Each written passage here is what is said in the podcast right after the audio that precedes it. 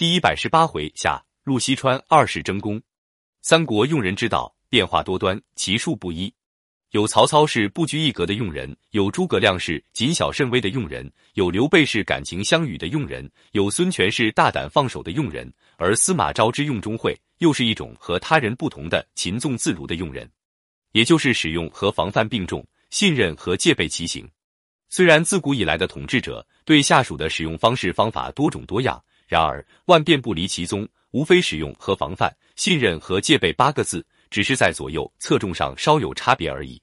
司马昭之心，路人皆知，那是他篡位自立的算盘，并不隐晦，所以成公开的秘密。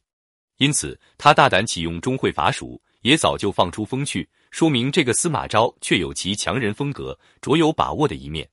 所以，对于他任钟会为主帅，第一个持异议者为其妻王元姬，会见利忘义，好为事端，宠过必乱，不可大任。第二个持异议者为钟会之兄钟毓，会邪术难保，不可专任。他不为所动，因为司马昭要解决西蜀屡犯中原之患，而别人都以为不可的情况下，只有钟会心不怯，并有智术。司马昭所以用他，就看中他的这一种勇气。司马昭认为。众人皆言蜀不可伐，夫人心欲切，则智勇并结，智勇并结而强使之，是为敌秦耳。唯中会与人一同。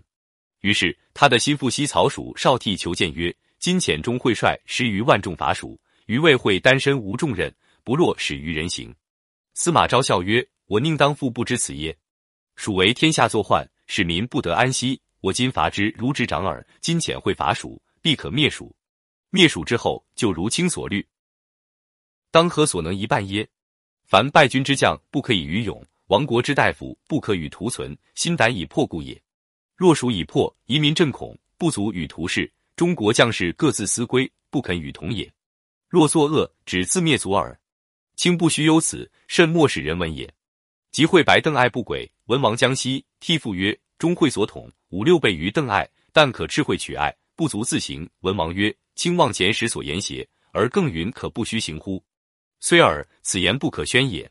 我要自当以信义待人，但人不当负我，我岂可先人生心哉？君至长安，惠国已死，贤如所策。看来司马昭用钟会的智谋，用他的将略，用他的勇气的同时，基本上是防范着他的，戒备着他的，而且认定他是不可信的，但仍旧委以重任。钟会是《三国演义》这部小说中的压轴人物，他是以食人为之子房的面目，令人眼前一亮的人物出场的。他自诩，别人也都这样认为，他是一个化无一策、四海所共之也的智囊。然而，却没有算到自己会得到这样一个下场呢？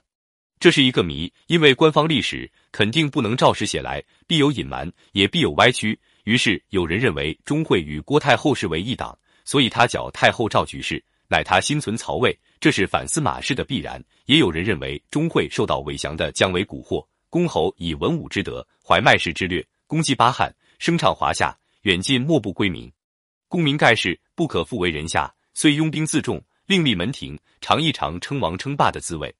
若前者，则为烈士；若后者，则为野心家矣。其实，不听话的邓艾淘汰出局，是司马昭早就要抛弃的。同样，敢闹事的钟会促其出局，也是司马昭将要抛弃的。从会德文王书云：“孔邓艾或不就征。”今遣中护军贾充将步骑万人进入斜谷屯乐城，吾自将十万屯长安。相见在近，就在逼钟会往谋反的路上走。钟会聪明一世，糊涂一时。你能打别人的小报告，别人为什么不可以打你的小报告呢？惠德书惊呼所期与之曰：“但取邓艾、相国之，我能独办之。今来大众必觉我意矣，便当速发。事成，可得天下；不成，退保蜀汉，不失作刘备也。”我自淮南以来，化无浅策，四海所共之也。我欲持此安归乎？看来少不更事。这个话无一策的钟会，第一，过早剿太后遗诏，制造分裂；第二，西避群官，严兵为守，全面树敌；第三，迟迟不给姜维凯仗，失去最有力的武装支持；第四，亲信部队的主力远离自己，不能及时镇压反叛。结果便是会遣兵西杀所避朱衙门郡守。内人共举击以筑门，兵卓门不能破。思虚门外以梯登城，或烧城屋，以复乱进，使下如雨。衙门郡守各援屋出，与其卒兵相得。姜维率会左右战，首杀五六人，众计革斩为征复杀会。会十年四十，